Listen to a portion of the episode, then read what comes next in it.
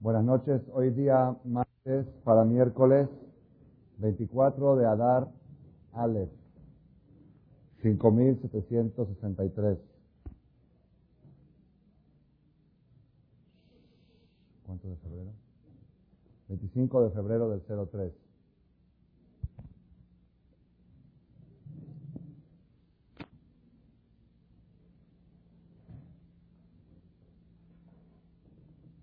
El próximo Shabbat, o por decirlo así, a partir del próximo Shabbat,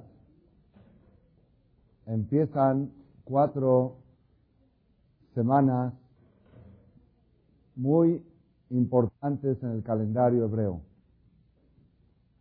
Estas semanas, estas cuatro semanas que inician el próximo Shabbat, se caracterizan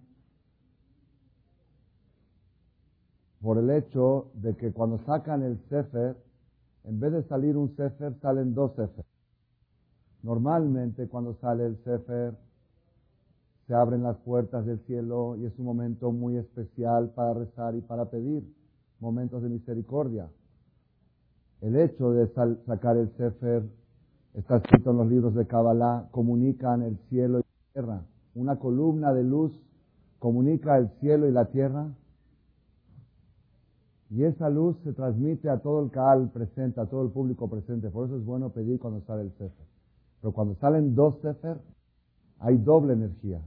A partir del próximo sábado tenemos un mes que van a salir dos Sefer.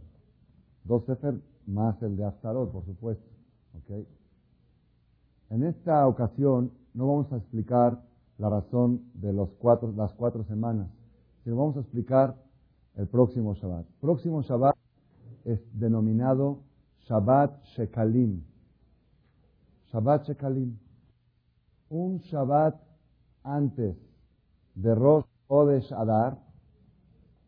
Rosh Chodesh Adar va a ser el próximo martes y miércoles de la semana próxima. Un Shabbat anterior a Rosh Chodesh Adar salen dos Sefer se lee la perashá de la semana y en el segundo sefer se lee Shekalim. ¿Qué es Shekalim?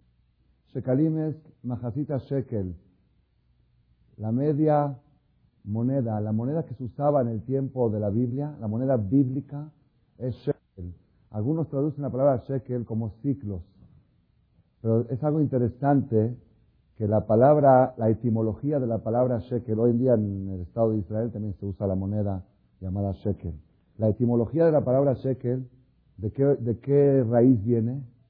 Mishkal. ¿Qué es Mishkal? Peso. El shekel, la moneda, es peso. La moneda bíblica es peso. La traducción literal de shekel es peso. ¿Ok? La moneda de México también es peso. De casualidad. Vamos con la moneda bíblica. Nada más que quiero que sepan que el peso bíblico valía más que el peso mexicano. ¿Ok? No vayan a, no vayan a devaluar el peso bíblico.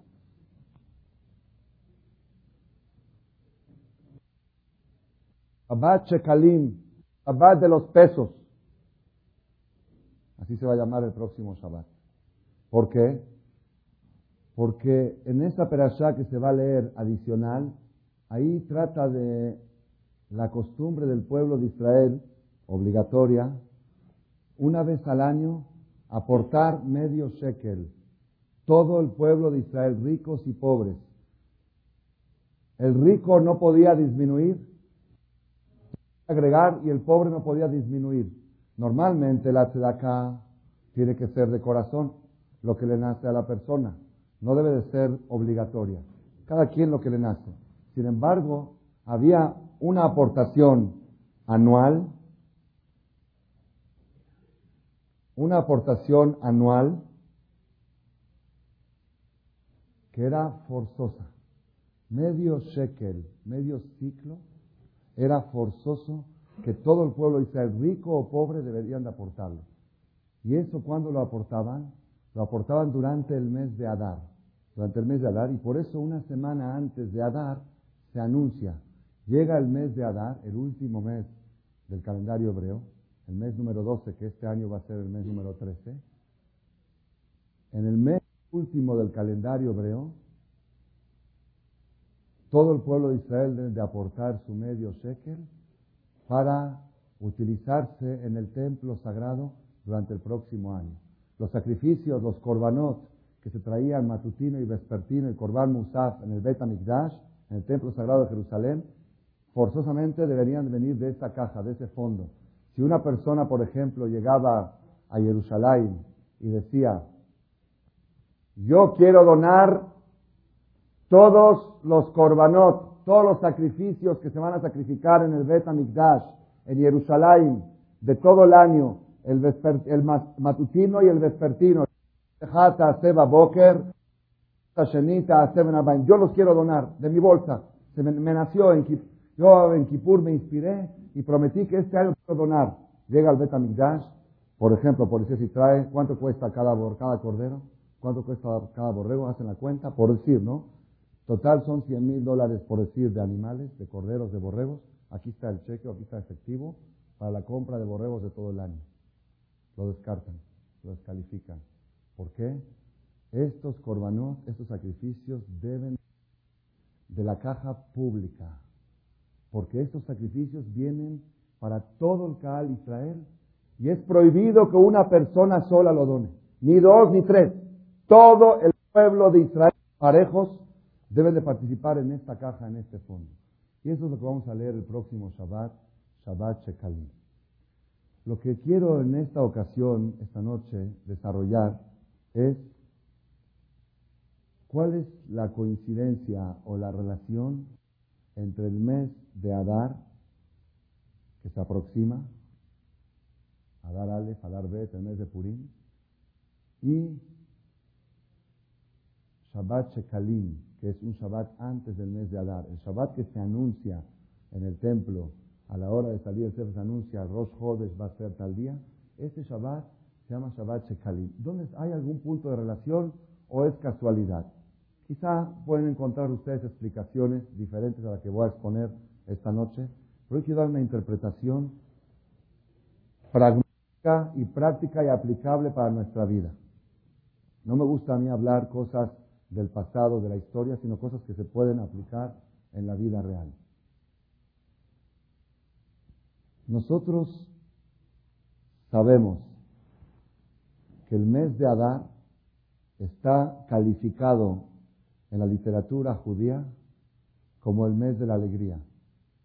Está escrito en el Talmud, Tratado de Ta'anit, hoja 29, columna 2, Mishenichnas Adar Marvin Besimcha.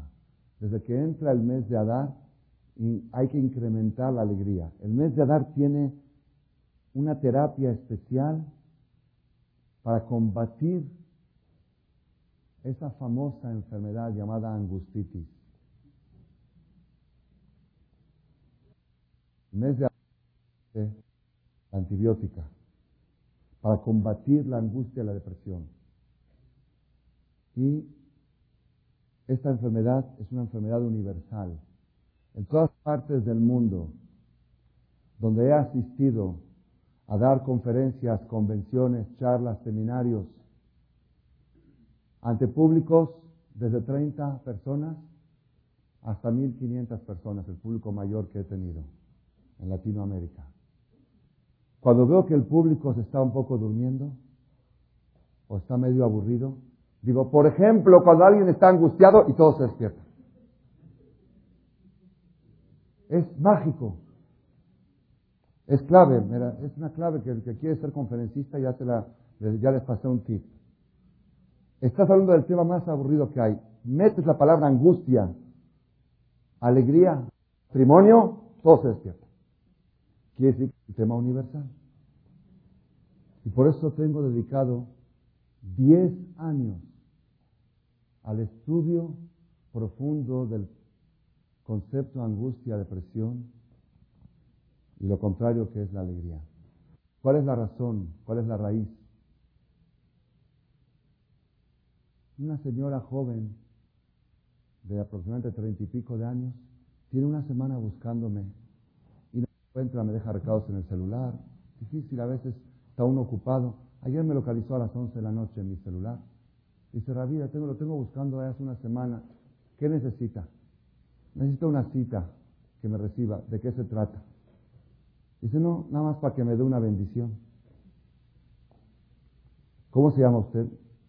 Yo no la conozco, ¿usted me conoce? No. ¿Qué, qué, tipo de bendición necesita? ¿Qué problema tiene? Pues nada, general, general. Pero ¿cómo general? ¿Tiene algún problema especial? ¿Su matrimonio va bien? Sí.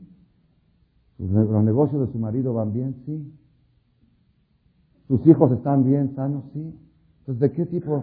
Dice, no, no soy yo sola, soy yo y otras tres señoras, tres hermanas y una amiga. En total somos cuatro. Queremos venir aquí a pedir una bendición a usted. Digo, pero dígame de qué se trata, me gusta saber de antes. ¿De qué tipo de problema? No me sabía decir. Digo, ¿se trata de angustia y depresión? Dice algo así, algo parecido. Ok, le dije, bueno, podemos vernos el viernes, no, es urgente. Podemos vernos el jueves, no, es urgente. Las tuve que recibir, las tuve que recibir hoy a las 8 de la mañana. Les dije hoy a las 9 de la noche que no pueden porque tienen niños chiquitos en la casa. 8 de la mañana vinieron cuatro señoras. Vinieron, le digo, a ver, cuénteme, ¿qué, qué tienen? ¿Qué problemas tienen? Nada. Sencillamente estamos angustiadas, estamos deprimidas. ¿Nos puede usted dar una bendición? Yo no sé si con bendiciones, con verajot, se puede resolver este problema. Entonces platicamos un ratito y le di algunos tips, algunos consejos que espero que den resultados. Pero hoy en la tarde, a las 7 de la tarde, recibo otra llamada. Perdón, ya no era llamada. Vinieron aquí tres, cuatro señoras. Urgente tienen que ver al rabino. Yo tenía mi programa ya programado. Era así. Sin cita, urgente. ¿Qué No, unas señoras que vienen a pedir una bendición. ¿De qué se trata? No, están angustiadas, están deprimidas. Pero digo, no se lo El mes de Adar es el mes de la alegría y la gente es el mes que más deprimida está. Y no sabe explicar, no sabe explicar. Nunca voy a olvidar un suceso que me pasó aquí en Marcela hace como nueve años. Estaba yo dando una clase, clase regular, no conferencia así grande, una clase de 12, 15 personas, una clase de Talmud, a un grupo de hombres de varias edades, diferentes edades. La clase era de 8 a 9 de la noche. Cuarto para las 9, entra una persona y dice, Rabino, ¿puedo hablar con usted? Le dije, perdón, estoy la clase, cuando termino la clase, con mucho gusto. No, ahorita, ahorita es urgente. Le dije, ¿es picuaj nefesh? Es decir, ¿es de vida o muerte? Dice, no, no, no, no tanto. Dice, bueno, si no es de vida o muerte, sino espérese que termine la clase. Aquí hay 15 personas que vinieron a estudiar. ¿Ok? Y con mucho gusto lo recibo. Porque el rabino tiene que recibir a la gente a cualquier hora. Cualquier hora. A mí me han tocado la puerta, creo que lo más tarde que me han tocado ha sido dos y media de la mañana otra. Y el pijama salía a recibir. Sí, una vez me habló una persona a las dos de la mañana por teléfono, Rabino, urgente, urgente. Digo, ¿es tan urgente? Sí. Me, me, contó el problema y cuando me lo contó era un problema, pero no era tan urgente. Le dije, oye, ¿por qué es tan urgente para despertarme a las dos de la mañana? Si es que no me podía dormir.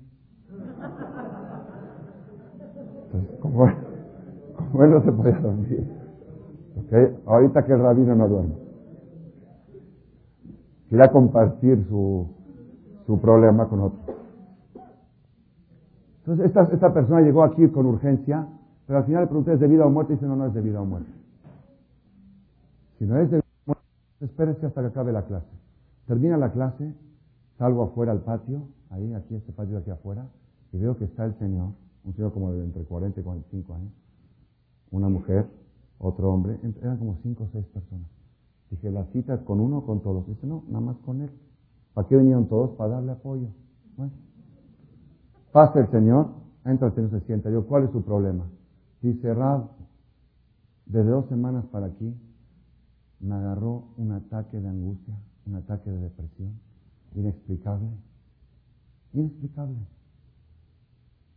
No tengo apetito, no puedo comer, no tengo ganas de trabajar, no tengo ganas de hacer nada. Ya he bajado 8 o 9 kilos. No puedo dormir de noche. Estoy, estoy deprimido, estoy angustiado.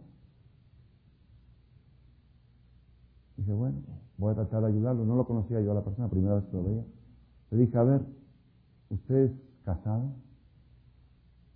Dice, sí. Dije, quizá por eso, así en forma de, de buen humor, ¿no? Me dice, no, no, gracias a Dios me llevo muy bien con mi mujer. Ok. ¿Tiene hijos? Sí. ¿Usted físicamente está? Sí. ¿Su esposa está sana? Sí. ¿Sus hijos sanos? Sí. ¿Ha casado algún hijo? Sí, ya casé un hijo y una hija. ¿Tiene nietos? Sí. ¿Tiene casa propia en Tecamachalco o Bosque? Sí. ¿Tiene carro propio? Cuatro. De Cutlas para arriba. Cutlas, Marquís, Los carros, hasta BM. ¿Tiene casa en Cuernavaca? Sí. En Miami también. ¿Se va de viaje a cruceros a Europa? Tres veces al año. Salos Pamim Bashanay y Entonces yo no encontraba por dónde. Al final le pregunté, me imaginé, porque era justo después de la devaluación de, de diciembre. ¿De qué año? Acuérdense, cuando se fue el peso de 3, cuando estaba el dólar a 3. No, de 4, 25, después de la devaluación, cuando se fue el dólar de 3 a 6 a 7, que estaban todo, todo el mundo llorando, quejándose. Le dije, su negocio después de la devaluación, dije, seguro viene por ahí la cosa. ¿Se vio afectado? Me dice, no solamente que no se vio afectado, sino mi negocio se disparó para arriba, porque yo soy fabricación nacional. Estaba dos, tres años paralizado porque no podía competir con la importación. Y ahora que subió el dólar, la mercancía nacional es muy barata que la importada. Y ahora estoy vendiendo lo que no he vendido en toda mi vida. Nunca estuvo mi negocio tan bien como hoy. Pero entonces no entiendo. Matrimonio bien, hijos bien, casa bien, riqueza bien, negocio bien, paseos bien. Dice, ¿por qué está angustiado? Dice, es lo que yo le pregunto a usted. Iba a preguntar a mí y yo acabé preguntándole a él. Quiere decir que la angustia y la depresión no necesariamente tienen una causa. La persona, por pena y por vergüenza, cuando le pregunta por qué estás angustiado, le da pena decir así por nada. Así. Así. ¿Saben qué me dijo una vez una persona? Dice, a veces voy por la calle y me da pena de sonreír. ¿Por qué? Contra la moda. La moda es ir con la cara de Tishabra. Si sonríes, ya te echan el mal de ojo. Ya hay nada, seguro este detalle. Entonces, uno por para ir con la moda tiene que estar deprimido. Y le preguntas por qué está deprimido, lo analizas y no encuentra causa. Y a la persona le da vergüenza, le da pena de estar angustiado sin causa. Entonces, ¿qué tiene que hacer? Tiene que inventar las causas. ¿Por qué estás angustiado? Pues seguro de ser por mi suegra. Seguro porque no me está dando mi lugar cuando voy los viernes a su casa. Oye, Roji, tu suegra, déjala tranquila, ahorita te acordaste de ella. No, o es por mi cuñada, o es porque esto, o es porque el otro. Y aquí está el kit de la cuestión, aquí está el problema. Porque la principal función de un doctor no es recetar la medicina. Lo más fácil de la medicina es recetar. Yo tengo un amigo que era alumno aquí de Marcela, ahorita se mudó un poco más lejos, que él, editaba, era el editor del diccionario de, de especialidades farmacéuticas. Es como, un, como una sección amarilla de puras medicinas, miles y miles de medicinas. Una por una viene con laboratorio, especificación, contraindicaciones, para qué sirve. Y cada vez que lo, editan una vez al año, hacen 60 mil, 70 mil ejemplares. Y en todas las farmacias lo ven, los doctores también lo tienen. Una, y cada año me regalaba una. Y un día me dijo, Raúl, ¿qué cree? Ahí te lo saqué. Y di. Y di. Pues lo metes en la computadora y pones Dolor de garganta, y te salen tres, cuatro opciones. Dolor de estómago, esto, gastritis, te sale ya solo está la lista, laboratorio, contraindicación. Lo más fácil del mundo de la medicina es recetar. ¿Qué es lo más fácil? Diagnosticar. Si lograste el diagnóstico correcto, ya tienes el 80% del problema resuelto. ¿Dónde cometen los errores garrafales la medicina? O mal diagnóstico. Una persona, Jadito, la semana pasada, el martes pasado o miércoles tenía un dolor en el estómago muy fuerte. Fue con el doctor, dijo es gastritis y le dio los sé, o no sé, una medicina. Gastritis es el estómago. El, hombre el sábado se fue a jugar fútbol, es su hobby, se fue a todo a jugar fútbol. El la noche se fue a una boda, luego tenía otra boda. Y tomando su Losec, a las 4 o 5 de la mañana se sintió mal. No podía respirar, despertó a su esposa, llamaron a primeros auxilios hasta que llegaron el hombre raja. Era un infarto que empezó desde el martes. Pero el doctor le dijo gastritis. Entonces, ¿dónde estuvo el error? Un hombre de 46 años, pobrecito. Conocido en la comunidad. ¿Dónde estuvo el error? ¿En la receta? No. Es cierto, el que tiene gastritis toma los sec. Pero este hombre no tiene gastritis, tiene otro problema. Y la falta de atinar, yo recuerdo había un doctor médico mixta aquí en la comunidad, que ya falleció hace dos o tres años, que era de los más, doctores así más de confianza y antiguos, doctores de familia. Recuerdo cuando llegué a México en el año 85, tenía un problema del estómago, me sentía mal, calentura. Quiero que venga ese doctor. Está paisano. Vino a verme, así me hizo. Ayer comió queso o pescado. Yo, ¿cómo sabe?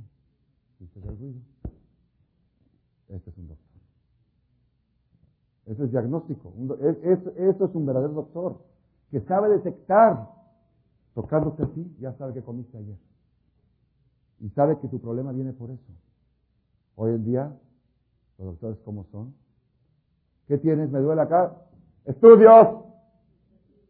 Roja, y para hacer estudios, no necesito yo ir al doctor. Mejor me voy a rayos X directo. No, primero paga la consulta del doctor. Luego, paga la de la secretaria del estudio y luego paga la del ayudante del anestesista, el ayudante del doctor, el ayudante del y a ver qué te pasa en la anestesia para que te hagan el lodo y el yodo y el estudio. ¿Estudios? Como dijo mi maestro, dice, cuando llega tu esposa, llegas a tu casa en la noche y tu mujer te dice, me duele la cabeza. ¿Qué le dice el hombre? Tómate una aspirina. No le digas tómate una aspirina. Ella no sabe que si le duele la cabeza se tiene que tomar una aspirina. ¿Qué le dice el marido? Pues tómate una aspirina. Eso, e, esa es la novedad que le estás dando, tomate una aspirina. ¿Te duele la cabeza? Seguramente habrás tenido un día muy difícil. ¿Quién sabe qué broncas te habrán dado los niños? ¿Quién sabe cómo, cómo te este? ¿Y quién sabe el chofer? Jazita de ti, quizá esto, quizá. Que te lleve al hospital a hacerte... No, no, ya, ya me curé, ya me curé. ¿Ok? La mujer no quiere que le digas la medicina. La mujer quiere llamarte la atención a que digas que Jazita, ¿cómo llegó a tener ese dolor de cabeza? Porque seguro habrá tenido un día muy difícil. Eso es todo. Con que tú hagas conciencia que tu mujer tuvo un día muy difícil, con eso ya se curó. Saber diagnosticar, saber detectar el problema, esa es la principal medicina, el principal remedio. Nosotros, cuando estamos analizando el tema de la angustia, y la alegría en el mes de Adar. Cierta vez leí un artículo que dice, estamos en una generación que el ser feliz causa curiosidad. Cuando te dicen que una persona es feliz, dices, ¿de veras es feliz? No puede ser. Seguro está fingiendo. No es normal, es muy raro. La angustia en nuestra generación se convirtió en una enfermedad crónica. Sin causa, sin explicaciones. No le busquen, no busquen culpables. Porque si buscas culpables, nunca vas a encontrar solución. Porque si la culpable antes era tu suegra, ahora ya Barminano, Baruch Hashem, ok, 120 años, y ahora ¿Quién tiene la culpa que sigues angustiada? No, es que mi cuñada la mayor. Pasan los años y la cuñada mayor también llega a su tiempo. Voy a a otro país para no hablar, para no deprimir demasiado, ¿ok? Y ahora, ¿quién tiene la culpa que estás angustiada? No, pues yo creo que la vecina, la que vive al lado, esta, la que todo el tiempo muele y muele y muele. Y se anda la persona 80, 90 años buscando culpables de su angustia sin encontrar la solución. Y a esto viene el judaísmo, a esto viene la Torah. La Torah viene a enseñarte cómo erradicar ese virus, esa enfermedad de raíz. El mes de Adar es un mes que la función principal de ese mes ayudar a la persona a combatir el virus de la angustia.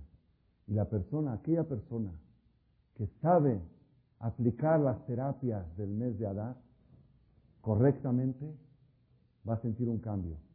Cuando pase el mes de Adar, soy diferente.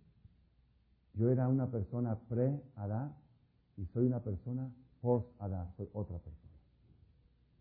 Ese es el tema que vamos a tratar de desarrollar la noche de hoy y probablemente en las próximas charlas hasta que llegue la fiesta de Purim. ¿Cuál es la raíz y la causa que genera angustia y qué ofrece el judaísmo para combatirla?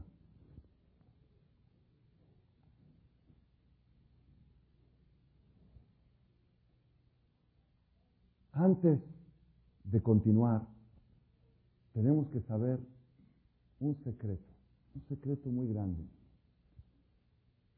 Y que con ese secreto yo creo que es suficiente abrir las puertas a encontrar la solución a este grave problema llamado angustia y depresión. Cierta vez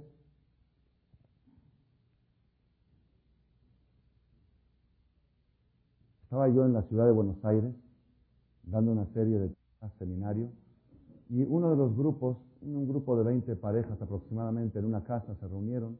Estuve hablando dos, tres horas de este tema que es de mi materia, de mi experiencia. Terminando la charla se me acercó una pareja joven, aproximadamente de 30 y pico de años, y me dice la señora, una señora bien parecida, me dice, Rab, usted habla muy bonito de la angustia y de la alegría, pero el Satán el Yetzirah también ofrece alegría. Ahí están las discotecas, ahí están los bailes, ahí están los viajes, ahí están los bikinis, ahí están las playas, ahí están las, los tristis, como ustedes saben más que yo cómo se llaman, ¿ok? Las novelas, que no hay que verlas. Él también tiene lo que ofrecer en esa materia. ¿O usted cree que tiene el monopolio sobre la alegría? Entonces aquí, en, esta, en este lugar quiero dar la respuesta. Yo se lo dije a la señora también ahí en breve, porque ya eran las dos de la mañana, era después de la charla. Escuchen este secreto, Rabotay. La angustia no es una enfermedad. es un síntoma. Las diversiones y los paseos y los viajes no son remedio, no son medicinas, son calmantes, son paliativos, son analgésicos. Y pobre de aquella persona que trata de curar una enfermedad con analgésicos. Aquí está todo. Por ejemplo, una señora está en su casa, dormida, dos, tres de la mañana, viene su hijito de cuatro o cinco años, mamá, me duele acá, me duele la garganta, me duele el oído. Ven. Le toma la temperatura, tiene 38 de calentura. ¿Qué hace la mamá? Dos y media de la mañana, 38 de calentura. Una mamá primeriza, le habla al doctor, al pediatra. Pediatra, mi hijo tiene 38 de calentura. ¿Qué le dice el pediatra? Dele tempra. Dele tempra. Y después, ¿qué más le dice? Y mañana me lo trae. ¿Por qué mañana me lo trae? ¿Para cobrar la consulta, Barmina? Hazte shalom, ¿cómo crees? ¿Tú crees que los pediatras tienen algún interés en cobrar? Al pediatra lo único que le interesa es que la gente esté sana, que los niños nunca se enfermen. Ustedes saben que un doctor, así escrito en la laja, un doctor no puede ser Hazán en Roshanay Kippur. ¿Por qué? Pero cuando dice Refuah Shelema, contradice a Parnasatova. No puede pedir de corazón, Refuah Shelema, se queda, se muere de hambre el hombre. Si hay Refuah Shelema en el pueblo, el hombre se muere de hambre. El doctor no puede subir a, no puede subir a hacer Hazán. Esto está escrito en la. No lo pide de corazón. Algunos doctores dicen, un doctor me dijo, ¿yo cómo pido refuerzo de más? Refuerzo de más, que se enferme la gente que yo los pueda curar. Esto es refuerzo de más. El pediatra le dice, mañana me lo traes. ¿Por qué le dice mañana me lo traes? En realidad, un doctor sincero y honesto, que no le interesa la lana, ¿por qué dice mañana me lo traes? Porque si el niño tiene calentura, la calentura no es la enfermedad, no es el problema. Aunque la tempra le baje la calentura, pero si hay calentura es porque hay una infección. La calentura es una alarma, es un síntoma. La fiebre no es una enfermedad. La fiebre es un aviso, es una bendición de Borolán. Bendito Dios que existe la fiebre, que existe la calentura. Pobre de nosotros, pobre de las madres, de las personas que no existe. ¿Por qué? Porque hay infección y no hay aviso. La calentura es un aviso que hay un problema dentro. Entonces, primero que todo, da el analgésico para bajar la calentura. Es peligroso estar mucho tiempo con calentura. Pero mañana me lo traes para checar de dónde vino, si vino del oído, de la garganta, de la cabeza, del estómago. Me pueda venir para darle antibiótico y combatir la infección. ¿Qué hace la mamá? Le da tres gotas de tempra a su hijo y efectivamente, milagro, bajó la calentura. Se para la mañana, dice, bueno, hay que llevar al niño al doctor. Dice, no, ¿para qué lo voy al doctor si ya se le bajó la calentura? A la otra noche, mientras la infección crece, a la otra noche se levanta el niño a las 2, 3 de la mañana, mamá, me duele acá, me duele. toma, le toma la temperatura y ahora tiene 39 de calentura. ¿Qué hace la mamá? Ya no le habla al pediatra. Ya es auto, como dicen las mujeres que son auto recetar, sí, se autorrecetan. Dice, si ayer tenía 38 y el doctor me dijo tres gotas de temprano, entonces hoy con 39 se le dan seis gotas de temprano. Y con eso se resuelve. Qué inteligente mujer. Seis gotas de temprano y efectivamente, maravilloso. Le bajó la cantidad. Ya ves, ya ni siquiera tengo que molestar al doctor, ni gastar la llamada. No solamente la consulta me ahorré, ni la llamada de Telme, que cuesta un peso setenta el minuto para el que no sabe. Me ahorré un peso setenta de la llamada. O dos, porque te, te regresa la llamada. Al otro día el niño va a la escuela normal, juega todo. Y la noche se levanta a la escuela. Mamá, me duele acá, me duele allá. Le toma la temperatura. 39 y medio. No hay problema. Nueve gotas de tempra. Tres, seis, nueve. Nueve gotas de tempra, le va. Al otro día el niño va a jugar mientras la infección va creciendo. Va creciendo. Al otro día se levanta a 3 de la mañana, le toma temperatura 40, convulsión. ¿Qué hace la señora? Todo el frasco de temperatura, dale todo, a ver si le baja. Ya el niño entró en choque. Entró en choque, llega a sala, a urgencia. Llega a la urgencia. Oigan, hablen a mi pediatra. Dice, no, Roge, ahorita ya no es cosa de pediatra. Si me lo hubieras traído el primer día cuando la infección estaba así, yo con una pembritín ya lo resolvía. Ahora que la infección está así de grande, necesitas seis meses de hospitalización, de internación, de desintoxicación. ¿Dónde estuvo el error? El error de la mamá fue tratar de curar una enfermedad con analgésicos. Esto es todo el mensaje de la vida, todo. La persona que cumple bar mitzvah o la mujer bat mitzvah, que es cuando empieza la batalla de la vida, porque hasta esa no, no tiene uno la suficiente inteligencia, como dice la Torah. De repente un joven de bar mitzvah de 13 años o una niña de 12 años siente un poquito de angustia. La angustia no es una enfermedad. La angustia es la calentura, es el síntoma de la enfermedad. Si hay angustia es porque hay una infección adentro. ¿Qué hace el niño o la niña que siente esa angustia? Tempra, ¿cuál es el tempra? Vamos a divertirnos, vamos a jugar un partido de fútbol. Juega un partido de fútbol, por decir, eso era mi tiempo, ahora ya mi tiempo ya no. ¿Ok? Un partido de fútbol, ya se le calmó la angustia. ¿Ya ves? Pues funcionó muy bien. Pero la raíz del problema no se resolvió. Al otro día viene la angustia, el doble que ayer. Viene el joven y dice, ¿cuál es el problema? Ayer tenía angustia pequeña, con una hora de fútbol se me quitó.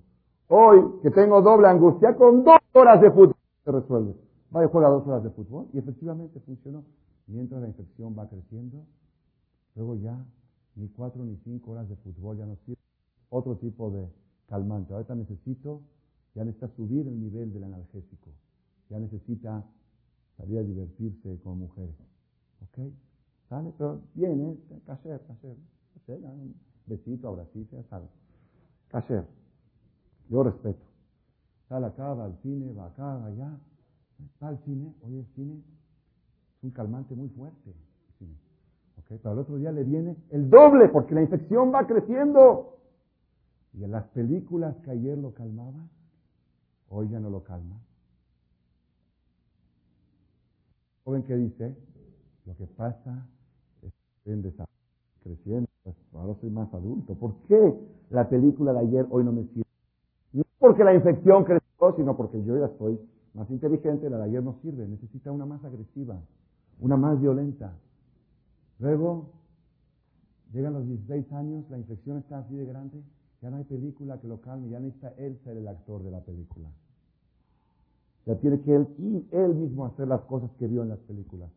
Y luego va y hace una cosa, y gracias a Dios, ya ves cómo sí funcionó, ya ves cómo el Satán ¿Tiene remedios? ¿El Satán tiene medicinas? El tiene analgésicos. Y cada vez analgésicos más poderosos. A los 18 años, lo que a los 16 lo calmaba, a los 18 ya no lo calma. No porque él creció, sino porque la infección ha crecido. Los analgésicos que servían hace dos años hoy ya no sirven. Ahora necesita esto, luego necesita lo otro, hasta que llega una edad que ya no hay analgésico en el mundo. Está tan grande la infección que no hay analgésico que pueda bajar la calentura. Y ahí vienen con el jajá. Jajá, me dijeron que la Torah tiene remedios contra la angustia. Roji, la Torah tiene remedios a los 13 años, a los 14, a los 15. Tienes 30 años con calmantes y ahora quieres que yo, sí, yo quiero una magia. Yo sé que ustedes, jajamín, tienen magia. Ahorita quíteme ahorita la angustia y alégreme, rápido. No, Rofi. Ahorita tienes que entrar en terapia intensiva. Si vas a una terapia, te puede durar un año, dos años, tres años, para ir erradicando y combatiendo esa infección que fue creciendo tanto tiempo. Si este joven de Bar Mitzvah o de Bat Mitzvah, desde el primer día que sintió el síntoma de la calentura, de la angustia, hubiera ido con el jajam, ¿qué dice la Torah? ¿Qué se hace cuando uno tiene angustia? ¿Por qué tengo angustia? Le he dicho, mira, primero que todo, cuando estás angustiado, ve a jugar un partido de fútbol. Es verdad, porque hay que tomar el tempra. Pobre si se queda con la calentura mucho tiempo el bebé. La Torah no está en contra de las diversiones. La Torah no está en contra de bajar la fiebre. Claro que hay que bajar la fiebre, es obligación. Primer paso cuando uno angustia es salir a divertirse para bajar la angustia. hacer? Pero después pasa al doctor, dices, por favor doctor, quiero que me diga por qué estuve angustiado ayer, por qué tuve calentura ayer y deme un antibiótico, un antibiótico muy leve lo combate. Pero si dejas crecer, ya no hay analgésicos que lo puedan combatir. Y esto es, esto le contesté a la señora en Argentina, en Buenos Aires, le dije, toda la diferencia de lo que ofrece el Satán a lo que ofrece la Torah. El Satán ofrece analgésicos y la Torah ofrece antibióticos. Y los dos son necesarios los analgésicos para resolver el problema temporal y los antibióticos para erradicar la causa del problema. Si te apegas a los analgésicos, vale. luego marihuana, luego heroína, luego cocaína, luego shahuarín, ya no sé, hay, hay nombres que no, no, ni me, me entero que hay cosas raras, no sé, que salen nuevas. ¿Cómo le dijo un grupo de jóvenes a una jovencita de 14 años que era puro dieces en la escuela, dieces? Y de repente empezaron a bajar las calificaciones. Siempre los amigos la invitaban a fumar. Y ella se negaba. Decía, no, yo no le entro. Un día le dijeron, esto no es droga, es solo marihuana. Droga. Y ella lo probó. Pues los muchachos, los amigos no le mintieron. Para ellos esto ya no es droga. Como esto ya no es efecto, esto es Coca-Cola, no cocaína. Esto no es nada. Pues la niña, cuando dijeron no es nada, fumó. Y después que fumó, así cuenta ella, lo cuenta desde el hospital, escribió, leí un artículo. Después que fumó, dijo, una sensación tan increíble sintió. Dice, qué idiotas son los adultos que no prueban esto. Que si supieran ellos el sabor de esto, no se lo pondrían. Al otro día fue con los amigos y le dijeron, ¿quieres?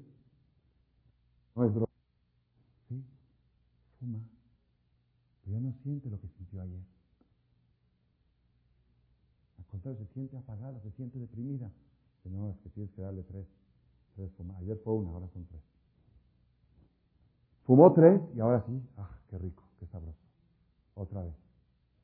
Al otro día viene más deprimida y tres y no le sirve. Son seis. Y después, cuando ya la marihuana no sirvió, ya le digo, no, lo que pasa es que ya tienes que subir a la coca o a la otra. Luego tienes que subir. Y un día, ya ahí empezaron a bajar las calificaciones de la escuela, ya, ya entró en la adicción. Y un día estaban en su casa de ella, los amigos, tomando alcohol y fumando lo que no deben de fumar. Y el alcohol y la droga barminan, cuando entran en contacto, es lo peor que puede pasar. La niña entró en choque. Su corazón le empezó a latir a un nivel que su blusa, su camisa se le movía a 20 centímetros. ¿Ok? De una forma así se le hinchaba el cuerpo. Entró en choque, se desmayó. Y lo primero que hicieron los amigos, ¿qué es? Pelarse. ¿Sí? Nos llamaron a la sala. Nos llamaron a primeros auxilios. Se pelaron. La niña queda ahí tumbada en el piso. Llegan los papás a las 12 de la noche y ven a su hija tirada en la casa en estado de choque. Llaman urgente a la Cruz Roja. Apenas, apenas le salvaron la vida. Y ella cuenta, dice, lo que más me dolió de toda esta historia que les he contado tres años, lo que más me dolió es este abandono de mis amigos en el momento en que yo estaba por morirme. Porque ella pensaba que ella fumaba para complacer a los amigos. ¿Dónde están los amigos? Esos que la quieren tanto. ¿Dónde está el punto? El punto está, si la persona, yo digo, el que capta este mensaje y logra transmitírselo a sus hijos a edad temprana, cada vez que sientas angustia o depresión, tu problema no es la angustia o la depresión. Ese es el síntoma de tu problema. Tienes que buscar cuál es la infección que provocó ese síntoma y tratar, claro, primero que todo, ve a divertirte. Ve a pasear con tus amigos, sal, juega, brinca, esquía nieve. ¿Ya se te bajó la calentura? Ok. Ahorita ve con el doctor y dile, por favor, quiero saber por qué estuve yo angustiado y cómo se debe erradicar esto. El sistema del judaísmo, el satán ofrece analgésicos y el judaísmo te dice, utiliza los analgésicos del satán kosher, pero no te conformes con eso. Luego acude a las antibióticas que te ofrece la Torah. Todo el sistema del judaísmo, la matzah de la noche de Pesach, la Megilat Esther de Purim, el Shkidus de Shabbat, el kosher, la Sukkah de Sukkot, el Lulav, el Etrog, el Simchat Torah, todo el, el tefilín de la mañana, todo el sistema de judaísmo tiene un objetivo único. ¿Cuál es? Atacar y combatir la raíz de la angustia, la infección que genera la angustia. Ese es el punto clave que tenemos que saber una semana antes de entrar al Jode Shadar, al mes de Adar de la alegría, a Shabbat Shekalim. Ahora viene la gran pregunta. ¿Y cuál es la infección que genera ese síntoma llamado angustia?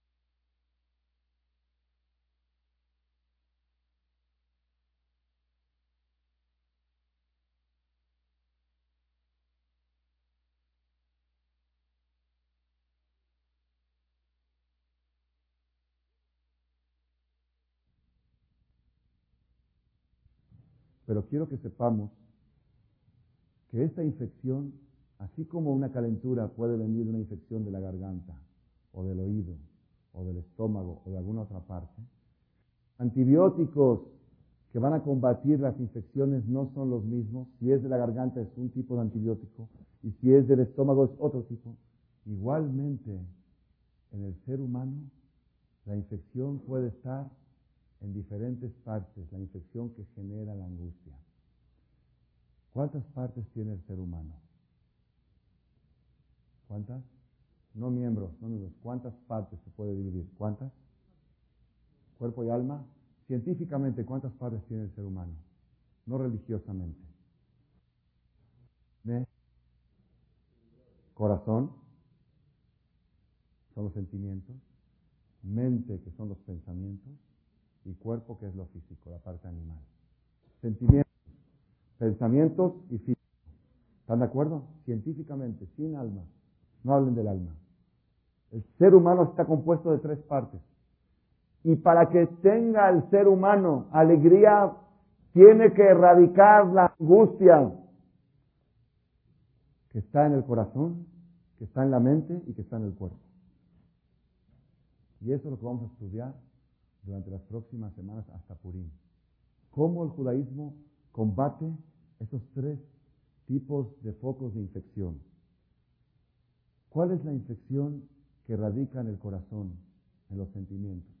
¿Qué nos enseña la Torah cuando yo siento angustia y quiero detectar la causa de esa angustia? ¿Cómo la puedo detectar? Si viene del corazón, ¿cómo la puedo detectar? ¿Cuál es la infección, la enfermedad del corazón que genera el síntoma llamado angustia? Hay dos enfermedades del corazón que generan este síntoma llamado angustia. ¿Cuáles son? El odio o rencor, que es lo mismo.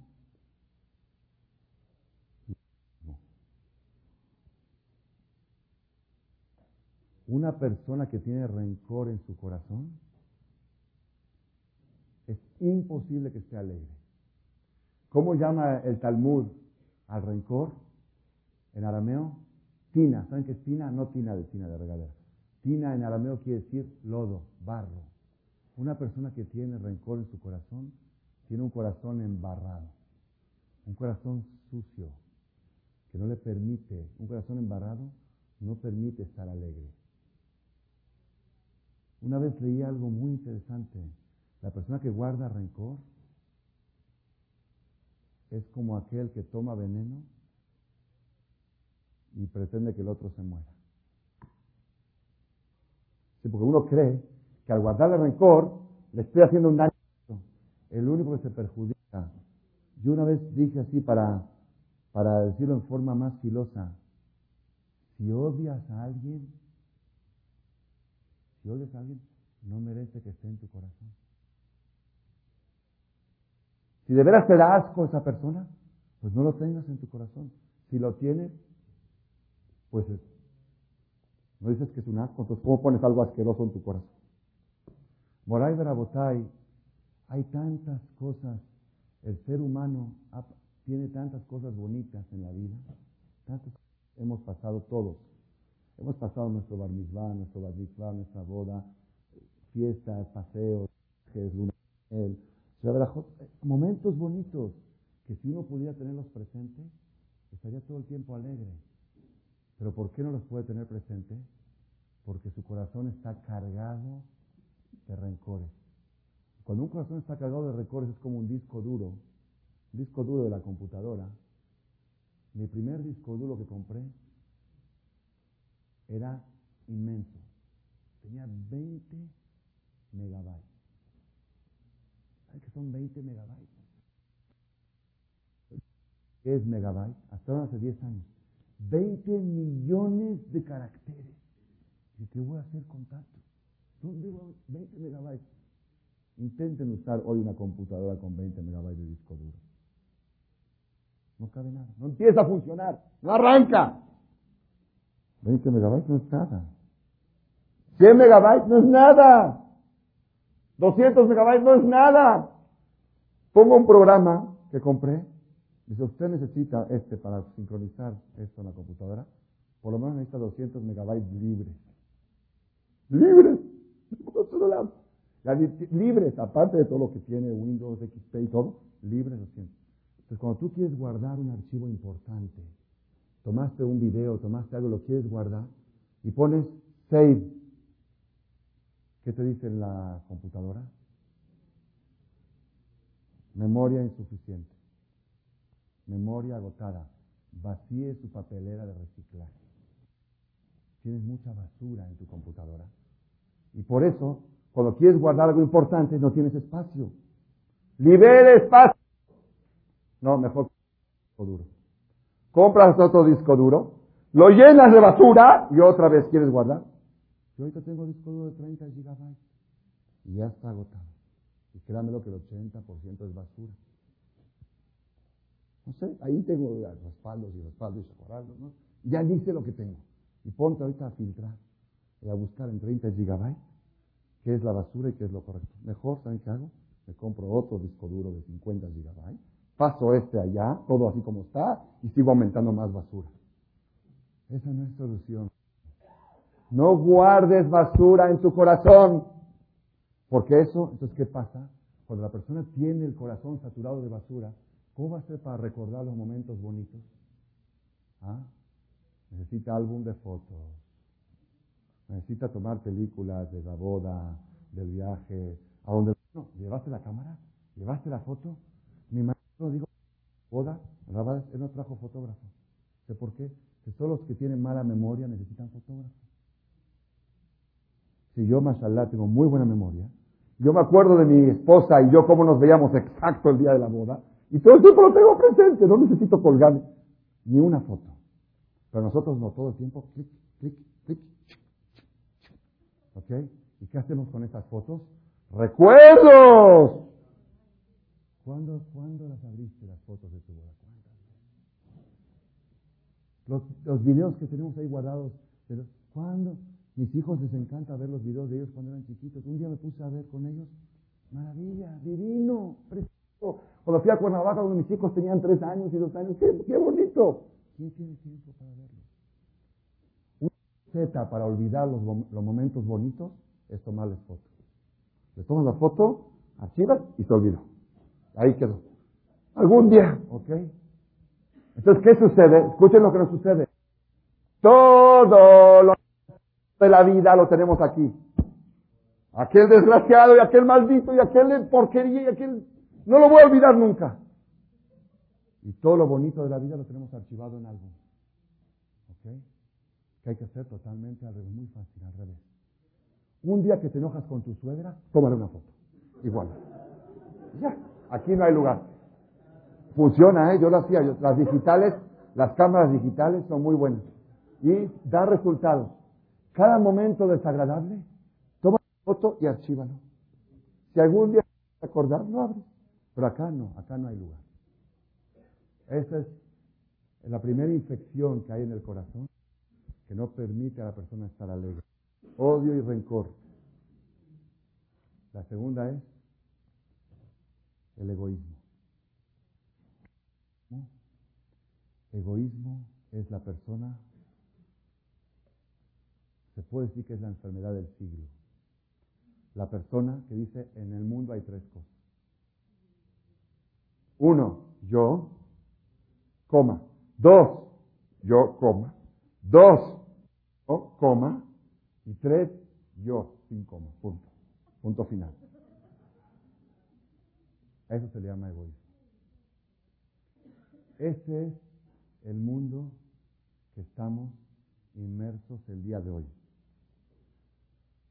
Hay, escuchen lo que les voy a decir ahora, Bezrat Hashem, y el que lo aplique a partir de este momento puede cambiar su vida. En el mundo hay 6 mil millones de habitantes o más. Ya llegó a 7 mil. Puede ser entre 6 mil y 7 mil millones de habitantes. Si queremos trazar una línea divisoria y dividir a todo el mundo, 6 millones de habitantes en dos grupos. Dos, nada más dos. Uno dice, sí. Solamente en Estados Unidos hay 2.730 sectas. Y en India y acá.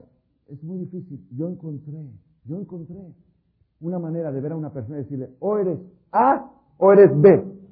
Así como hay tipos de sangre. Hay A positiva. En sangre hay miles de tipos. A positiva, A negativa, O negativa. No, nada más. A o B. No hay. ¿Cuál es A y cuál es B? La categoría A es una persona que toda su filosofía de vida es, exprimirse al máximo a sí mismo para dar lo máximo y recibir lo mínimo. Esa es categoría A. Mi maestro, Hades, decía que hay personas que dan, aportan al mundo más de lo que reciben, y hay gente que recibe más de lo que aporta. Y hay personas que el día que murieron aportaron más al mundo que el día que nacieron. Porque dejaron de contaminar, dejaron de chismosear, dejaron de pelear. Tranquilidad.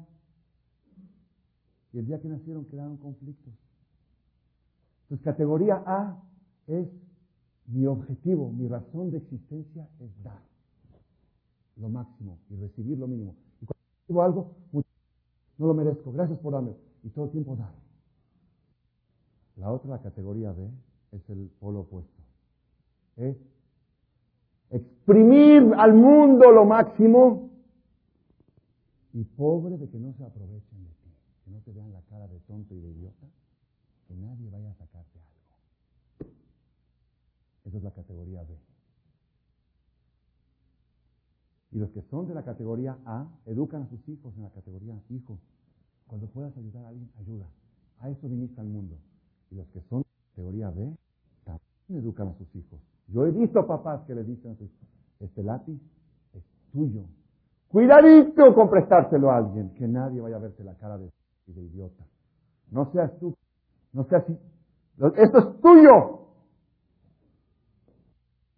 Solamente tuyo que educar a los niños, hay que enseñarles.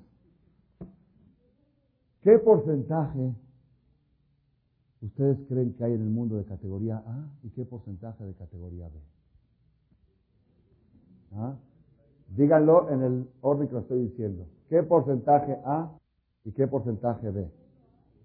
1,99. ¿Quién dijo 50-50? 50-50. 50-50. ¿Quién nada más? Parece una colecta, una subasta. ¿Cuánto? 20, 80. 80 de A y 20, esta está nueva. Esta es nueva, nunca había escuchado esto. ¿Qué porcentaje? ¿Qué porcentaje? ¿Cuánto le dan? ¿Quién da más? 90. Yo he hecho esta encuesta en varias partes del mundo, en todas partes, en Bogotá, en Panamá, en Río de Janeiro, en Buenos Aires, en Israel, en Caracas. En todas partes donde voy hago esta encuesta. Y en todas partes el público contesta igual. Desde uno 99 hasta 50, 50. Nunca escuché 80, 20. Esta es la primera vez que lo escucho aquí. Pero yo les voy a decir un dato que puede cambiar un poquito la encuesta. Cuando hablamos de categoría A, de dar, dar significa sin recibir nada a cambio, ni siquiera las gracias, ni siquiera el reconocimiento. Porque en el momento en que recibes algo a cambio, eso ya no es dar, eso se le llama business. Sí, porque una persona me dijo, a mí me gusta dar. Fui ayer a la comercial y le di a la cajera dos mil pesos. Sí, pero te llevaste un carrito ya. Sí, pero yo doy. Eso, eso, no es eso no es, eso no es pecado, eso es business. Das a cambio de algo.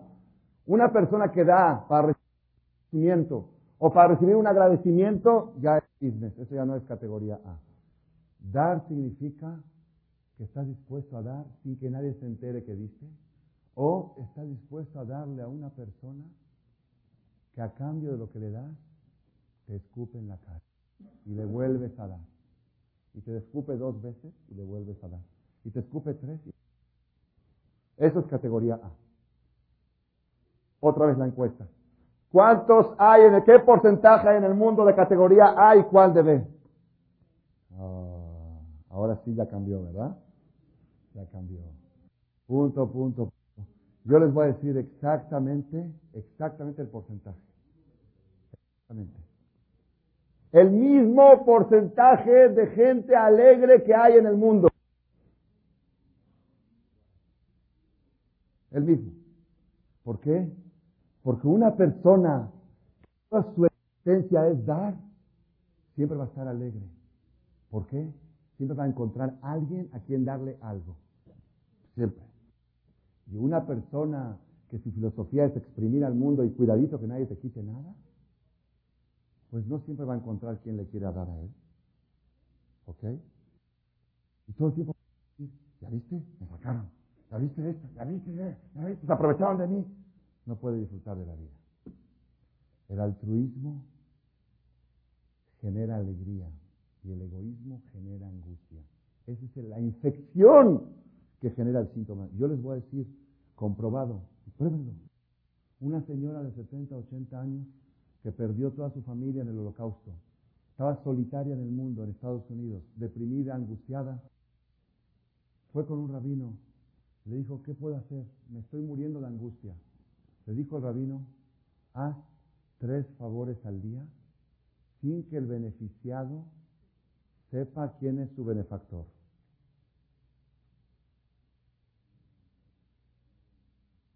¿Y eso qué tiene que ver? Bueno, no tiene que ver, prueba. Los rabinos anticuados. Yo no vine a preguntarle religión, vine a preguntarle que estoy angustiada. Yo no estoy haciendo religión tampoco, estoy una terapia. La señora regresó después de 30 días otra mujer, vuelta loca. O causas para existir, no sé, es algo mágico, mágico, pruébenlo, pruébenlo, funciona. Busquen, un hombre llega a su casa, va un lunes no llegó la muchacha. Lo a ver. ¿Ok? Y la casa está toda tirada. Y el hombre, la mujer, digamos, está en la recámara y el hombre está abajo en la cocina y ve que están los platos así sucios. Y dice, bueno, bueno, a los platos, un poquito para dar una mano. Lavo los platos, la mujer baja y no se dio cuenta, pasa, a veces pasa. A veces. Las mujeres se dan cuenta de todos los errores que cometen los maridos. Pero de los favores que cometen no se dan cuenta. ¿No? ¿No Entonces baja la mujer y no dice nada, ni gracias, ni nada. Entonces el marido que se le antoja en ese momento decir, oye, ¿no te diste cuenta? Ya la echaste a perder. Nada. Pasas, levantas un juguete que está tirado y lo recoges. Coste, ¿eh? Coste que... Nada de coste, no hay coste. Prueben, prueben. Esto es lo que dice el judaísmo. El mes de Adar es el mes de la alegría y por lo tanto la terapia del mes de Adar, una semana, anunciar la colecta anual que se hacía para el santuario una vez por año. Esta es la fecha. ¿Sabes por qué? Para enseñar arte. que el dar es lo que genera la alegría. Y el recibir, el egoísmo es lo que genera la angustia. Y hay algo muy interesante, en la colecta del santuario dice la Torá, que la gente aportó tanto que sobraba, había sobrante. La primera colecta en la historia que sobró. Y tuvieron que anunciar, ya no traigan más, hay de sobra. Y la Torah es de Oter, sobra. ¿Sabes por qué dice la Torah que sobra? Eh, muy interesante. Para que si venga alguno y diga, ya ves, esta pared que hicieron, la hicieron con Milana. No, Rojito, lana es la que sobró. Así no puedes, me tienen que dar una placa porque yo no, no, tu dinero está sobrante, ve y llévatelo.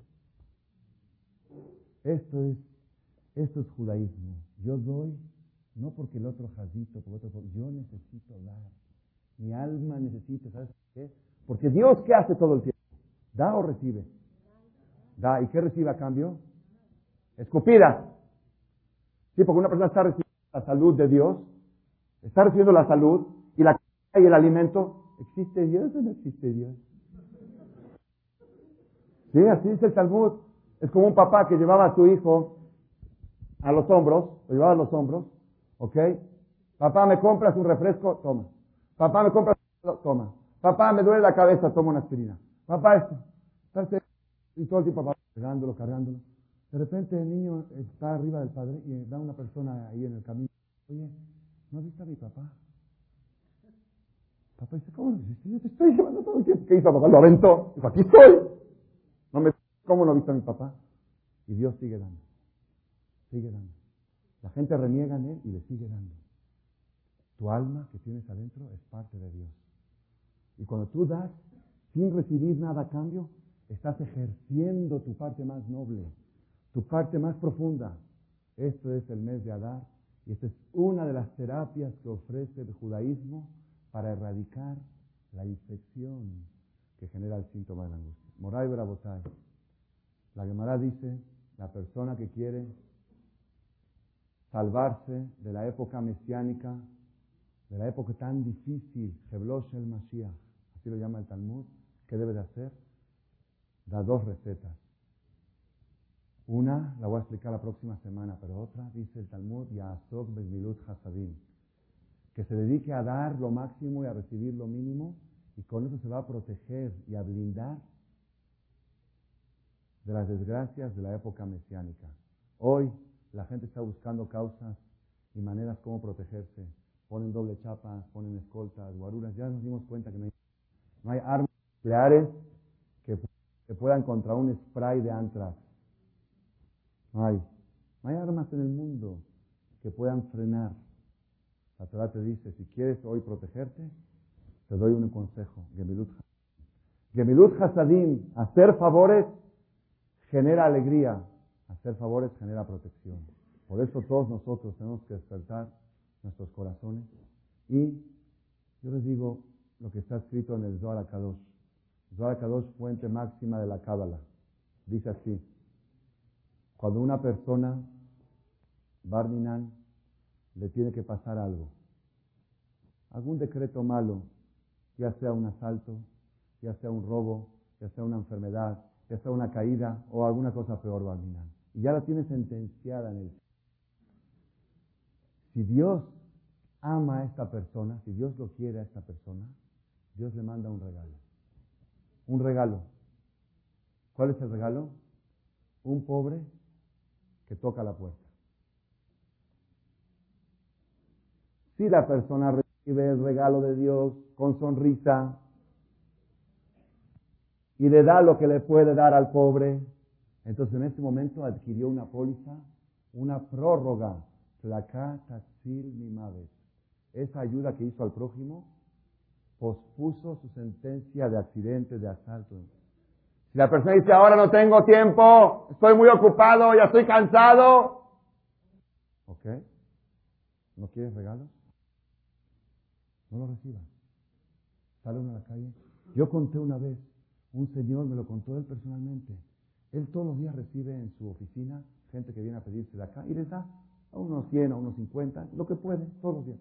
Un día llegó a trabajar, era un lunes, y tenía así de trabajo. Llega, lo está esperando un, un que viene a juntarse de acá. Ok, y él siempre nunca sabe decir no, lo atiende. Y tenía pendientes, tenía que hablar con un cliente, con un proveedor. Tenía una lista de pendientes. Atiende a esta persona, se toma, no, dame un poquito más, no, sí, toma, mira el álbum, mira las fotos. Le dio, ya. Esta persona se va, por favor comunícame con el proveedor de Liverpool, con este cliente de Liverpool. Toca la puerta, otra persona viene a pedir. Por favor, atiéndeme. Bueno, entra, lo atiende. No, dame más, está en mi situación difícil, mi esposa, no tengo para darle de comer, o la ishiva, o esto, o lo otro. bueno, toma. No es poco, dame un poquito más. Ya, que se, ya que se vaya, tengo mucho trabajo. Ya, toma, jala, ya, vete, tengo trabajo. Va a empezar a hacer la llamada a la secretaria está al proveedor y cae otro. Era la una de la tarde y el hombre necesitado tras necesitado, pobre tras pobre, y cada su cuento así, con su historia así. A la una y cuatro dice, no he hecho nada. Así sería la no ha hecho nada. No he hecho nada toda la mañana. Vuelve a tocar la puerta a la secretaria. Él dice, por favor, Borola, que no sea un, que no sea un pobre. Ya, ya, ya, no es que no los quiero, pero ya tengo que trabajar, por favor, Dios. Toca la puerta, ¿quién es? No era un jajam, era Jume. Hacienda. Y venían con todas las... ¡Uh! Meses, meses encima de él, no lo dejaban trabajar. Todos los días, auditoría, todos los días. Déjeme trabajar. Y él me dijo, yo sé por qué Dios me lo hizo. Dice, yo tenía sentencia de auditoría en el cielo. ¿Ok? Pero como Dios me quería, ese día que auditó afuera, andaba un pobre, otro pobre. Mientras hay pobres adentro, no pueden entrar los auditores. Por favor, Dios, ya no quiero pobres. Dijo, ok, no hay problema. Ahí va. Dice, a partir de ahora, cada vez que la secretaria me toca la puerta, que digo, por favor, Dios, que sea un pobre. Por favor, Dios, que sea alguien que viene a pedir. Ya, pensando que no sea el otro. Esto es Rabotai, este es el pueblo de Israel. Esta es nuestra fe. Yo aquí, en México, cada vez que a mí me tocan la puerta personalmente para pedirme ayuda para algo, tiemblo negarme. A veces no puedo, a veces de verdad no puedo. Tiemblo negar. ¿Por qué tiemblo?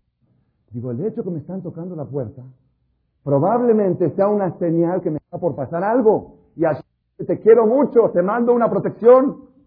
¿Quién soy yo para rechazar una protección del cielo? Trato de ayudar. Si tengo, doy. Si no tengo, busco a alguien que dé. Algo, algo. ¿Por qué? Porque ¿por qué me tocaron la puerta? ¿Por qué en este momento? El sábado en la noche pasado me tocan la puerta, estaba por salir a casa de mi mamá a visitar, no la había visto el viernes, me dice, no, te está esperando un jajam abajo. Nunca vienen a mi casa jajamín sábado de la noche. ¿Cómo supo mi dirección? ¿Cómo llegó? No sé. Le dije, mamá, por ahí tantos asaltos aquí en México que probablemente ahorita en camino de aquí a Polanco teníamos programado un asalto y Hashem dijo, como se portó muy bien este Shabbat, mándale un premio un jajam que venga a pedirse de acá. Y aquí está lo que podía darle, di protección para ir a Polanco y regresar. Ya me estaba por salir con una vaca. la tarde. Llegan, tocan la puerta que es del CNIS, del colegio. Que tú le das 100 pesos al mes. No tengo, ahora estoy de salida. Me dice mi esposa, no, no, no, no, no, ahorita está de salida a la carretera. Ahora es el momento, rojo. Ahorita, porque te vas. Una vez estaba yo por viajar a Río de Janeiro para un seminario y me cayeron dos, tres personas que me tocaron, pero dos minutos antes de subir al taxi para irme a la... Dije, están, se está por caer el avión y te mandaron aquí tres protecciones. ¿Quién eres tú para rechazarla? Hace unos meses acudieron conmigo a una institución de Eres Israel de Jerusalén que se dedican, Barminan, a niños, ¿cómo se llaman? discapacitados, lo aleno down, o otros síndromes que nacen, niños que no pueden funcionar, lo aleno, pero son seres humanos y son una tragedia para su familia. Y tenerlos en la no hay escuela donde puedan estudiar. Y tenerlos en la casa es imposible. En la calle también es ¿qué se hace? Lo aleno se destruye de esas familias. Hubo un grupo empezó de unos padres que tenían este problema, formaron una organización que se llama SULAM, es crear educación a estos niños. Este grupo ha crecido y hoy en día tiene 230 alumnos. Pero esos alumnos se encuentran distribuidos en Jerusalén en 6, 7 edificios pequeños rentados porque no tienen un lugar apto para los 230. O sea, aquí hay 40 y hay 30. Hace dos, tres años decidió que se tiene que comprar un terreno y construir algo para que pueda albergar a todos y darles el servicio que necesitan. Me dijeron que el proyecto estaba atorado, ya había empezado la obra, faltaban un millón de dólares para completarlo, un edificio importante. Y hay un donador en Caracas, en, en Canadá, en Toronto, que da 400 mil dólares con la condición que se consigan los otros 600. Y venimos aquí a México a que nos ayuden a buscar 60 personas que quieran ser de los 600, 60 por 10, para lograr los 400. Vinieron hace 3, 4 meses conmigo, le dije, yo, Besat Hashem, voy a ayudar. Dentro, vi, vi la necesidad, voy a ayudar dentro de lo posible. Le dije, lo invito el martes que viene a mi conferencia para exponer el caso. Quedamos, nos pusimos de acuerdo, no sé qué pasó, la persona se tuvo que ir a Nueva York, lo llamaron de urgencia por un asunto, ya no pudo.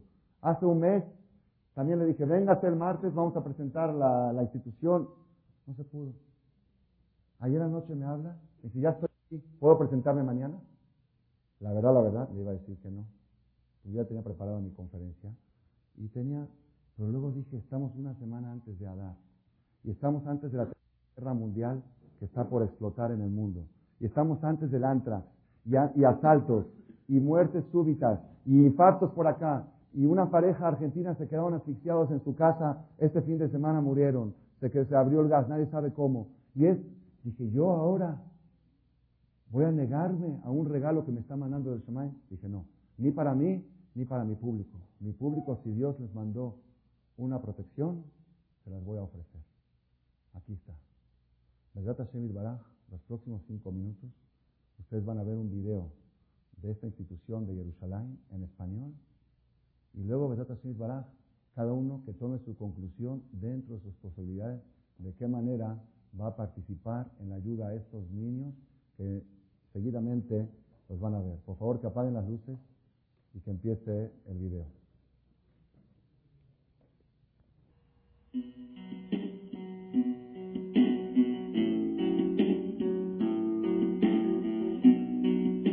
La felicidad del descubrimiento la voz diaria de la niñez. Pero para una parte de los niños la ascensión en la escalera de niveles es muy dura.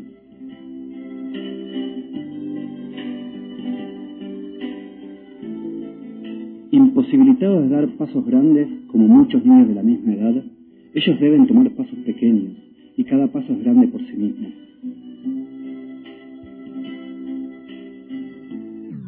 La oportunidad para hacer participar a todo el Kaal Kadosh el señor encargado de este proyecto aquí en México eh, vino actualmente, es uno de los padres niños que, que tienen este problema.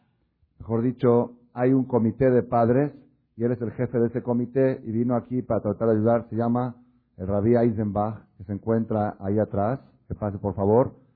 Y está apoyado por todos los rabinos más importantes de México que me lo recomendaron y también está apoyado por un comité de hombres generosos y filántropos que dedican de su tiempo, aquí en México, hombres comerciantes que están dedicando su tiempo para ayudar a esta causa.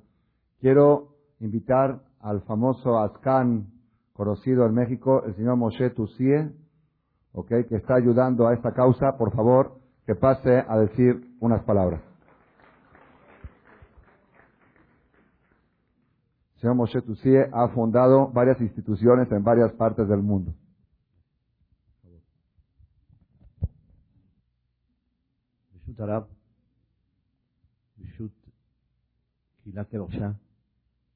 Antes que todo, quiero levantar mis manos a Hashem y decirle, Hashem, estos son tus hijos. Vienen aquí a llenar este estómago espiritual que tanta hambre tiene. Que hay gentes, personalidades como el rabino Malech que sabe llenar estas almas, estos estómagos espirituales que tanta necesidad tienen.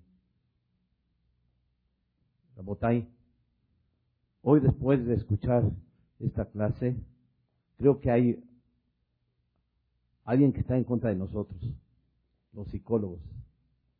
Yo creo que ellos van a quebrar, no van a tener ya clientela de saber la alegría que estas personas iban a sus hogares, la tranquilidad espiritual. Y esto es el camino de la Torah. Esto es lo que la Torah nos enseña.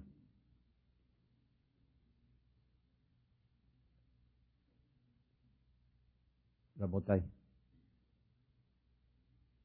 Cada uno de nosotros tiene instituciones, especialmente Juan Moreno, Rabino Malek, Shaul Malek, con muchas necesidades. Pero para una causa como la que hemos visto, es imprescindible. Tenemos que entregarnos porque hay un plan de llevarlo a cabo aquí en México. Desde Hashem, que nadie lo necesite. Hay muchas familias que necesitan este desarrollo. Ya se hizo un plan para que en un futuro transportemos estas grandes personalidades que ha habido tanto éxito en Eres Israel para que nos dirijan y nos enseñen cómo podemos hacer de estos niños útiles a la humanidad. Robotay, estoy aquí porque hace dos semanas recibí una llamada de una de las personalidades hoy por hoy más grandes que hay en el Israel, Rav Scheinberg. Tiene una institución, Reinará, en Sorotskin, en Yerushalayim, casi de 400 alumnos, muy necesitado. Sin embargo, me habló pidiéndome que apoyáramos a esta causa, que veamos lo máximo que podamos hacer por esta institución. Su voto. Muchas gracias, eh, señor Moshe Tussier. El plan es, Besrat Hashem, para ayudar a terminar el edificio de Sulam. Ya existe el donativo de 400 mil dólares de un donante de Toronto, Canadá. Ya ha dado el primer cheque de 100 mil dólares. Él exige para dar el resto que se junten los otros 600 mil, porque él lo que quiere es concluir esta obra. Se están buscando 60 donadores de 10 mil que lo puedan pagar durante un año. El que puede o el que conoce o el que quiera asociarse con alguien para este proyecto, que se dirija ya sea con el señor Moshe Tussier o ya sea directamente con el Rabbi Eisenbach o en algún caso pueden acercarse con un servidor para que yo les haga el contacto de esta gran mitzvah que seguramente va a servir de protección y de alegría para México en general y para este Kaal Kadosh en particular. Mitzvot, buenas noches, Shana y mucha alegría. Amén.